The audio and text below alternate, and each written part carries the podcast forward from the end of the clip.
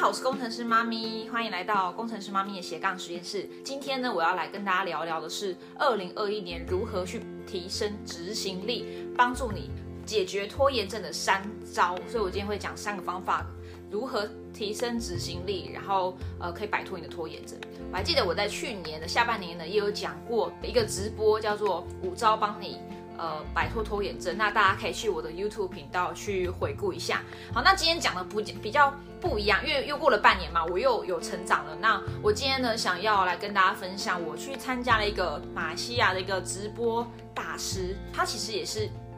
一个妈妈，那她是一个单亲妈妈，我觉得她非常厉害，很年轻，然后呃，以单亲妈妈的角色，可以在马来西亚去创立了一个自己的社群行销帝国。好，那我听了他的直播，他就是每一天早上九点在，就是他的粉丝专业做直播，我就这样连续看了好几天，我就觉得他实在太厉害了，他可以每天早上九点这么规律的做直播，所以我就决定了，呃，我未来礼拜一到礼拜五每一每一天平日的时候，大家在上班的时候，中午呢，如果你在吃便当想看 YouTube，你可以呃来我的粉丝专业看我直播，好来支持我一下。好，那今天呢要讲三招帮助你解决拖延症问题是哪三招呢？我们就直接切入重点。第一招，你要开始帮自己的脑袋做断舍离。大家应该都听过断舍离。我最近呢也在看很多的 YouTuber 在讲简化啊、断舍离啊，或是极简生活等等的。我最近对于极简生活这个非常有兴趣。做好断舍离，这是非常重要的。尤其是你是不是也跟我一样，脑袋中呢有很多很多很多的 idea，乱七八糟的什么想法都有，想要做很多的事情，可是呢却通通都还没有开始行动，然后就开始不断的拖延，甚至因为你脑袋内东西很多，导致呢你已经忘了什么事情是重要的，什么事情是可能还没有这么重要的，因为你的脑袋非常的乱，那导致你开始拖延了你的行动。你想要摆脱拖延的状态话，你就必须要先整理自己的脑袋，化繁为简。尤其是新的一年，大家都有很多新目标，对吧？但是呢，你可能已经设立了新的目标，但是你却没有去执行。那有可能是因为你还有二零二零年的目标、二零一九年的目标、二零一八年的目标都还在你脑袋中，但你可能都在拖延，没有去执行。所以你的脑袋就是一直不断的累积很多新的想法、新的 idea、新的目标，但是你通通都没有去实现。尤其是呢，如果你跟我一样是懒人，如果你很懒，很 懒得做很多的事情，那你更需要好好的去整理。那当然不只是做整理，等下会有第二招、第三招，教你如何去呃整理完后如何去执行。好，举例好了，我先来举个例子，为什么很懒的人呢，一定要好好的断舍离？举例好了，像我冬天大家应该都不喜欢洗衣服吧？那如果呢，你在冬天的时候因为怕冷。不想去洗衣服，很懒得洗衣服，把洗衣服这件事情不断的往后拖延，那会发生什么事情呢？就是呢，你可能一个礼拜后，你可能没有衣服穿了，那你这个时候呢，去看一下洗衣篮，哇，就是堆积如山的衣服啊，都是旧的衣服，是穿过的衣服，可能已经二三十件，因为冬天你可能一天会穿三件衣服。那如果你今天面对那二十件的衣服，你是不是更痛恨洗衣服这件事情？你就干脆想把整。整篮的衣服都拿去烧掉，全部买新的好了。当然你不会这么做，对吧？你还是得去洗衣服。最后你就会变成了，你一个礼拜会有一天很痛苦，要去面对那堆积如山的的的的的臭衣服。如果你今天好了，能够每一天都洗衣服，每一天都去整理这个洗衣篮里的衣服，不要一直堆它，不要一直就是摆着不去理它。你每一天都洗衣服。那你就会发现呢，你不会这么讨厌洗衣服这件事情了，因为你就会发现，哎，一天只要洗三件衣服很简单，比起一次要洗二十件衣服，你会觉得哦，一天洗三件衣服其实好像也还好，对不对？所以你就变成不会这么懒的，不想去面对洗衣服这件事情。如果你越懒去做某一件事情，你就一直往后拖，然后呢，你就会。发现你越拖越多，越拖越久，那久到后来这件事情可能会变得越来越巨大，巨大到你非常排斥这件事情，你就不想去做啦，那呃就不会得到你想要的结果。就像你二零二呃二零一九年的目标，二零二零年的目标可能到现在都没有完成，因为呢你的代办事项一直往后拖，雪球越滚越大，最后呢就觉得算了，就放在那，不要去面对它，好像就不存在。可是呢你的目标设定的都还是在那边，你还是得去面对，还是得去做，对吗？好，那当然不是要你非常勤劳，我其实我只是举个例子，但也不是叫你真的每天都要做这么多的事情，因为呢，如果你今天呢塞很多的代办事项在你生活中呢，你会发现你很努力的想要做好很多的事情，可是呢太繁琐了，你一天你每一天有这么多的事情要做，代办事项很多，然后你又很急着把它划掉，你就会发生一件事情，就是你要做的事情怎么永远都做不完。最后呢，你就是一直很忙，一直很忙，一直去做，都做不完呢。你最后就被压垮了，事情都做不完。然后你压垮了之后呢，你就发现干脆都不要做了，或是说呢，你就生病了，因为你太累，累倒了。生病了之后，你就更什么事情都做不了，更什么事情都做不好，对吗？所以呢，这边要教你的是呢，你要帮脑袋断舍离，然后你要去整理它，你要学习整理，去拿捏一个平衡。好，那我当然前面都讲的是理论，这是大家可能都知道。那我今天就是要来讲方法，这一招如何帮大脑做断舍离呢？首先你要拿出可能像这样一张纸，是一张纸，对吧？好，或是呢，你也可以拿出你的手机，打开你的可能是呃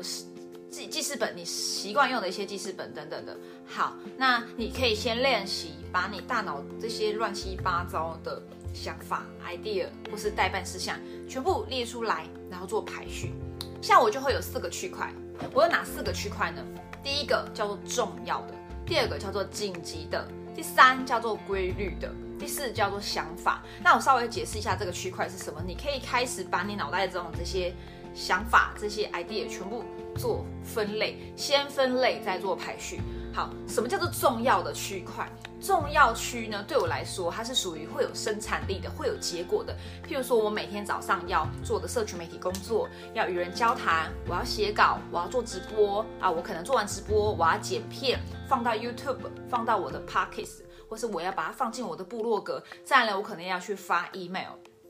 这就是属于很重要的、不可或缺的。你有生产力、会有结果的内容，或是呢，像是。学习也是一种很重要的事情，譬如说我要去上课，我要去阅读，我要呃随时的像那我最近在看这本书，这个四十五秒讲座，我之接下来的直播会带大家来看这本书，就学习也是很重要的事情。好在呢还有一个更重要就是健康，你要呼吸，不呼吸本来就是自然而然会发生的事情。好，你要规律的吃饭，你要喝水。你要记得喝水，每天要喝至少两千 CC 以上的水。你要记得去运动，这些事情都是属于重要的。但是紧不紧急呢？你就要去做排序。那重要的事情呢，其实是长期的，并不是你做一次就可以解决的。像我刚刚讲的，我的生产力的事情，像我的直播，我不是说呃直播很重要，我做完一次我就再也不用做了，对吗？就像你的吃饭，你不可能说我赶快去吃饭，吃完饭后就不用再吃了。那运动也是，不是说我今天赶快做一个一个小时后运动，我这辈子再也不用做运动，我觉得很健康。最重要的事情它是长期要经年累月，一点一滴去累积才会有比较明显的成效，它不是一次性可以解决的。可是它很重要，它会会让你觉得好像没有感觉，但它就是非常重要。所以你要分一个区叫做重要区。第二个呢是叫紧急区，紧急区呢它就是属于相反的，是短期的。要赶快去做，不能再拖，做完就结束的，可能是一次性的。例如说，你可能要赶快跟客户约这个礼拜要洽谈的时间，你可能像像我，我是妈妈，因为我们刚搬家，所以我要去办那个育儿津贴，这个东西就很重要啊，因为不办我就不会有政府的补助款下来嘛。那可是呢，它又不是，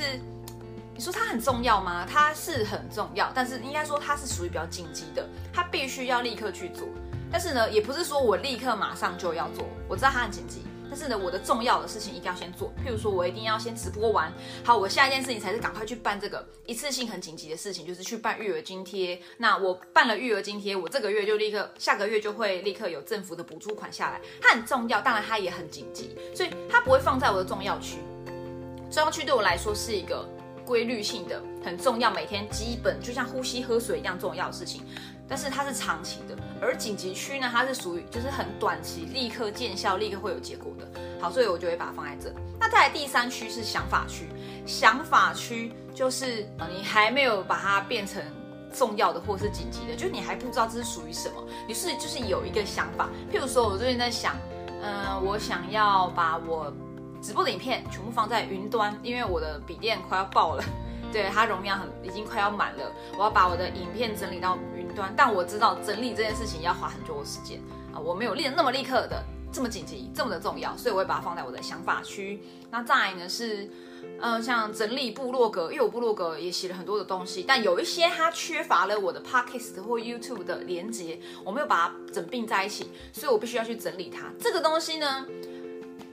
它属于还在想法阶段，它也许很重要，但是呢，如果我现在当下没有做这件事情，会不会让我这个月没有饭吃？其实是不会的，它只是要让我的。呃，我的作品更完美，所以呢，它会在我的想法区，但它也许很重要，我必须得去做，但它还没有重要到需要被安排到重要区。那像是，呃，像我最近想要设计课程，我想要开始规划自己的课程，想要开始在网络上教课，这也是属于想法。这要做呢，可能就是要花一两个月以上去设计跟录制这个课程，那它可能会去影响到我现在很规律的生产力，很。会影响到我现在有产值的事情，所以呢，我会把它放在想法区。但是呢，我知道它有一天会做，但我就先放着。所以，如果你大脑中有很多新的想法，但还没有被整理到重要区，或者还没有那么的紧急，那你可以把它放在想法区。第四个就是规律，我觉得规律呢，这可以把它放进你每一天从早到晚。routine 的很规律的很固定的行程，譬如说，你就可以写在这边。譬如说，早上七点起床，早上八点送小孩上学啊，早上七点半要帮小孩弄早餐。好，八点到八点半送小孩上学后回来，我就要参加 DMO。好，就是放进我在重要区要做的事情。好，那再来呢，中午要吃饭。好，中午要做直播，直播完吃饭。下午呢，要要要做一些有生产力的事情。好，然后傍晚要接小孩，五点要接小孩。那八点之前是陪小孩的时间，帮他们洗澡。那晚上呢，十点要让小孩睡觉，这就是属于呢重要到，或是说它已经融入你生活中很规律的事情，它已经不需要被写到重要去。因为呢，即使你今天一起床睁开眼睛，这些事情它就自然的得去做。你可以把它写在你的规律区，你可以把它写成一个流程，那就会让你每一天可以在。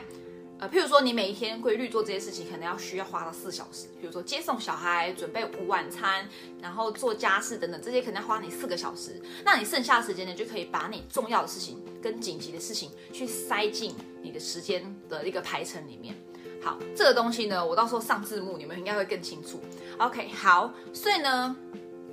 你事实上呢，你不需要每天做很多的事情，但是你要去选择一个有生产力、有结果的事情。那你要常常去整理这些代办事项，那帮你的大脑断舍离。像我刚刚举的想法区，就是它还没有被排在重要，它也没还被，它还没有被排进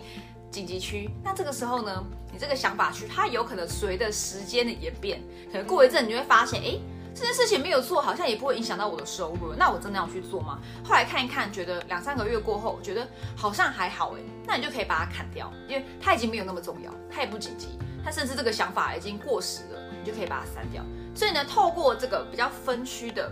的方法，可以帮助你去断舍离掉一些看似好像有点重要，但它其实是没有去影响你，就是他没有帮助你有生产力的，他没有帮助你可以有有赚到钱的，或者他没有帮助你变健康的这些想法，那可能默默就被舍弃掉了。好，那你就会有更多的时间可以去决策、去布局、去做更多有生产力的事情，甚至更优化你的生产流程，而不是一起去做这些无关紧要的事情。或是呢，你把你的紧急事情都安排好先后顺序之后，去插入你的时间表里面。你就不会好像一直在做紧急的事情，但都没有去做到重要事情。就像是你可能就是一直很紧急，想要帮客户处理一些事情，但最后你一整天忙完之后，你发现你都没有直播，你都没有写稿，就是你都没有与新客户交谈，你没有去做一些你本来就应该要做的事的那一些可以帮助你增加收入的事情。再来呢，第二招，第二招，第二招，第二招，第二招呢，就是热身后，请以结果为导向。为什么要先热身，再以结果为导向？这我也在想，这这篇到底要怎么讲？呃，你通常是这样子好的，你拖延了好一阵子之后，你会很没有动力，对不对？你会没有动力去做任何的事情，你会想要躺在后面的床上，就都不要工作了。那这个时候你需要怎么办？你需要重新的热身，你需要去保有开始一点点劳动的感觉。那这个时候呢，等你重新热身之后，你再去做一些很重要的事情。所以通常会这样子。会选择大概十到三十分钟的时间，每一天早上先热身，去做一些你想做而且你能够做的事情，而不是一些有富有挑战性的事情。它可能是很基本的，譬如说每天在社群账号上加十个好友，或是与十个好友开启新的对话，这些东西是简单的，我能够做到的。那我保有。这样的一个基本劳动，让我先热身起来。等到热身完之后呢，我进入状态了，我再选择去做一些会帮助我比较容易有结果、有生产力的事情。那当你整理好你大脑混乱的资讯之后呢，你有可能就只是整理好，但还没有执行，对吗？当第一招说你要分四区，把它整理进去，但是还没有告诉你怎么执行。那我来举一个例子好了，就是要如何去执行。我们今天呢？呃，如果你没有执行你的代办事项，你没有执行你整理好的这些工作、这些想法，就好像呢，今天买了一台百万的修理车，是很厉害的一台修理车，它有最好的引擎，它有最好的内装装备，而且你有一个很棒的一个旅伴，他会帮你处理很多杂事。那你决定要开这台车，跟你的旅伴去，呃，去垦丁，像最近很冷，大家应该都会想去垦丁。呃，当你决定要开这台车去垦丁度假的时候，你规划好了行程，车子也准备好了，行李也万事都 OK 了。可是你发现，应该说你如果这个时候没有发动引擎，你没有打档，没有踩油门，那你就会开，然后你这个时候就开始坐在座位上，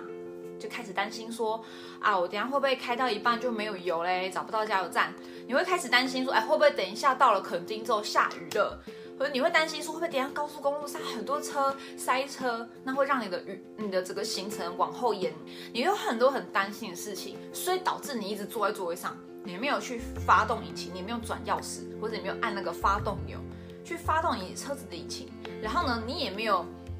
放下手刹车开始打档。那如果你没有做这些事情，你永远在担心，那你到垦丁度假这件事情永远都只是会会是一个幻想。那呢，唯一一个可以帮助你真正开始往垦丁前进去度假的方法，就是呢，很简单啊，发动引擎，放下手刹车，打档，踩油门，离开你的停车场，离开你的车位。那这个时候呢，你的车子就开始热了，对吗？那你就要开始，你的车子热了，可以开得再快一点。那你也会慢慢习惯这个驾驶的感觉，会觉得哎，好像越开越顺手，好像一切都没有想象中这么的困难。那这个时候呢，你就要去选择一个。距离你目标最快、最有效的方法去驾驶。所以呢，如果你今天想要从台北到垦丁，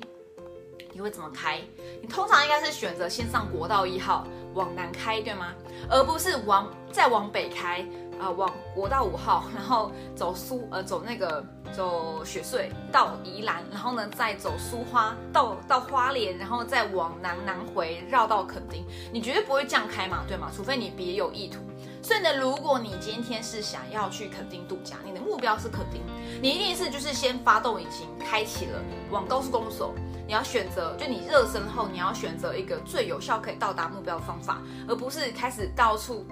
失去方向。可能先到宜兰玩一下后，发现哎，其实也很好玩啊，那我不要去垦丁好了。之后你就没有完成你的目标，因为你到达垦丁之前，你在宜兰已经玩累了，就决定回家休息，放弃去垦丁。我今天讲这个例子，想讲的就是为什么我们要热身，开始行动。行动后呢，要开始修正自己的方向，朝目标有效的那个方向前进。你不是一直停留在想法阶段，而是你要开始去选你自己可以做的事情，开始去做，开始热身。譬如说，我们做社群媒体的，我们就要开始在社群上加好友，对吗？开始跟网友聊天，开始贴一个文，你不一定要写的很长，那你可以拍一张自拍照就上传上去，作为一个热身。或是你可以跟大家说早安，这些都是在做社群上一个热身的动作，但它可能不是这么有产值。所以接下来你热身之后呢，你必须要选择一个有效可以帮你带来成果的事情去做，就是你要开始做内容行销，你要开始做有生产力的事情，而不是一直在做这些自己想要去做的事情，因为它不一定立刻会有结果。那像我每天早上就是这样啦，尤其是像今天礼拜一早上。超级不想工作的，尤其是今天外面十三度，很冷。那早上送完小孩去上学后回来，就很想哦，棉被好温暖哦，很想要睡个回笼觉。那你就看着你手机上拖了两天没有回的讯息，觉得很烦。然后甚至开始想说，我两天没回别人了，我现在回他，他是会觉得我很奇怪，或是你就会开始担心很多别人怎么想你的。但我选择的是不要想这么多，我先热身。我怎么热身呢？我就是开始加好友，回复留言，然后呢开始去跟网友对话，帮他留言，回复一些讯息。热身完了之后呢，我才是开始写稿，开始准备内容。开始准备我的部落格，或是就直接开始直播了，就是做一些有生产力的事情。哦，对了，如果你是在家工作的妈妈，像我这样子在家好在房间工作，为何我可以不要？为何我可以选择在这边工作，而不是去睡午觉呢？因为啊，我做了一件事情，就是化妆，好吗？你不一定要化的很美，像我这样简单花五到十分钟化妆。不管怎么样，你就是要化妆。化妆本身就是一个热身。会让你进入工作状态，尤其是看你，当你这样照镜子，觉得自己美美的，哎，精神很好，你就会有动力去工作了，而不是想说啊，算了，反正没化妆，那我先去洗洗洗厕所，我先去拖地，我先去洗衣服，或是我先来煮饭好了，你就会开始走向那个，你为了想要拖延你正式的工作，又要开始去做家事这样的事情，有没有很多妈妈心有灵犀？就觉得好像讲到你的感觉了呢，对，所以呢，你有一个很重要的方法，如何开始热身就是化妆。那男生不用化妆怎么办？当然你也可以化妆，或是你可以帮自己穿的帅帅的，然后弄一好看一点的头发，帮自己打扮的就像要出去跟客户谈事情一样，然后在家工作，你就会很快的想要很专注的完成今天的的代办工作，你的很重要的工作了，因为你已经准备好了，万事 OK 了。好。第三招，最后一招，工作的氛围圈，你要善用圈圈的力量，圈子的力量。你想想看呢，如果你今天在一个很脏乱的环境，像我这个，如果衣服都没有这样挂起来，都好把它放在床上，我的被子都没有折，没有放在后面，然后小孩的娃娃还到处乱丢，地板上都是，这时候你会想怎么样？你就会很懒，你就会觉得说，啊，这个房间太乱了吧，我都没力气了。那你就可能还可以想说，那我先整理好了。对，所以如果你想要提高你的生产力，摆脱拖延症，你想要让自己立刻执行现在的工作，你必须要选择一个干净有序的环境，你就会更容易打起精神去做好事情。所以呢，在家工作的人呢，因为你很容易进入懒人模式，所以你很重要就是要找到你的工作圈。像我们现在每天早上都有 DMO 工作坊。就是在帮助我们在家工作也可以创造氛围，那也帮助我呢，在早上去先把一天中最讨厌的事情、最基本、最规律，可是我最不想面对的事情去把它做完。当我做完之后，我就会觉得哇，好开心哦！我今天才十一点，我这个基本工作、重要的工作都做完了，我剩下来下午就是做一些我喜欢做的事情，而且是有生产力的事情。那你也可以善用社群圈，去利用公众承诺的力量。譬如说好了，我今天刚开始播，是不是说我接下来每一天，礼拜一到礼拜五，平日中午十二点半都会做直播？我这样子公开承诺了，我觉得每天就必须得做，不然我的粉丝或是来看的人，他就想说，哎，工程师妈咪不是说每个中午十二点半会上来吗？就怎么今天就晚了？哎，我今天我之前真的这样子，因为我那天因为小孩事情，所以拖晚了。我后来有播，我从十点说要播，后来就 delay 到十一点。真的有网友就传讯息说。你不是说今天要播吗？人呢？然后我觉得很抱歉，因为我就是拖拖拖嘛，那就或者说像我上礼拜，我就是没有公开承诺我会直播，所以我上礼拜就只播了一场，是这种一场哎，超级没有生产力的。所以呢，透过社群圈、公众承诺的力量，可以帮助你。打击拖延症，让你因为有工作公众的承诺，所以你必须得面对，所以不是这么的想干嘛就干嘛，你一定要先把你的承诺兑现，把事情都做完，把直播做完，把文章写好，PO 上去了，你的工作才做完。再来呢，你也可以有一个学习的圈圈。如果你不是很喜欢看书的人，但是你很想要好好的学习，怎么办？你可以去加各种读书会，像我们每个礼拜天的晚上七点都会有个读书会在线上，大概两个小时带大家看书。像最近在看的是金牌业务，接下来要看的是原子习惯。所以如果你呢没有习惯自己把一整本书看完的，你就可以呢参加读书会，听那些已经看完书的人导读，跟着他一起学习，那就可以帮助你很有效的进入学习的状态。好，结论就是呢，好的圈子呢会呃让你受益一生。它会帮助你进入工作状态，它会帮助你打击拖延症，所以你要为自己营造好的学习圈、好的工作圈、好的氛围。OK，那这也是为什么我会选择加入 TRW 团队，跟着 Ryan 一起学习，因为这里有一群很爱学习、很爱阅读、也很爱行销的人，跟着我一起。我们是每一周的周二跟周日早上都会一起在网络上。进入 Zoom 的会议室，一起去看一些国外的最新的一些行销的一些影片或资料，互相学习讨论，然后分享看法。而且大家都是在家工作的人，或是说在正职之外是兼差在做网络上的事业的，大家都很像，都是艺人公司，都需要找到一个一个圈圈来帮助大家一起并肩作战。那而且这里有一个很好的教练会陪你一起执行，所以呢，我觉得第三招也很重要，就是你要找到一个自己的圈圈，无论是工作、学习，或是任何你想要完成的事情，你都要去找一个圈圈一起去做。好，复习一下今天的这三招，帮助你二零二一年如何去提升执行力，打击你的拖延症。第一招就是脑袋断舍离，你要把你大脑中的东西先全部输出出来，做整理，分成重要的、紧急的、规律的跟想法的这四个区，把它分好。第二招，你要热身后以结果为导向。如果你把你的事业过程看看成是要从台北开车到阳光明媚的垦丁，你今天就很想去，可是你觉得路很远，想去，可是你又一直拖，你一直把这个行程往后拖延。所以你最后还是没去垦丁，对吗？那你要如何很快的、有效的到达垦丁？就是你要先热身。首先，你一定要先坐在车子里面，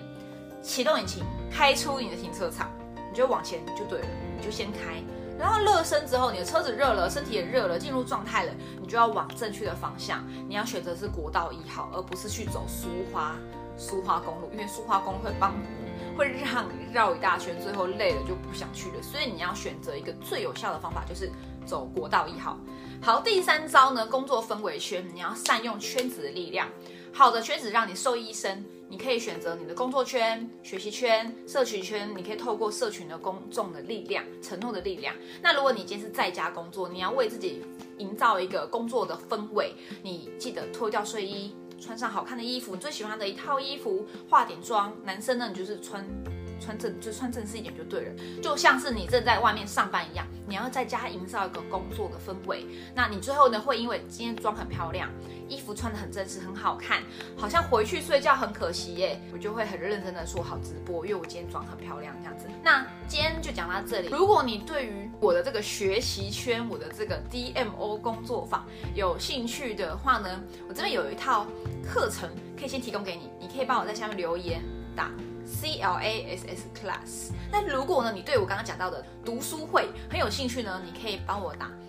R E A D Read。你在下面留言告诉我，那我会把这个链接传给你，或是把相关资讯传给你。好，那今天就到这里啦。我是工程师妈咪，我们明天见，拜拜。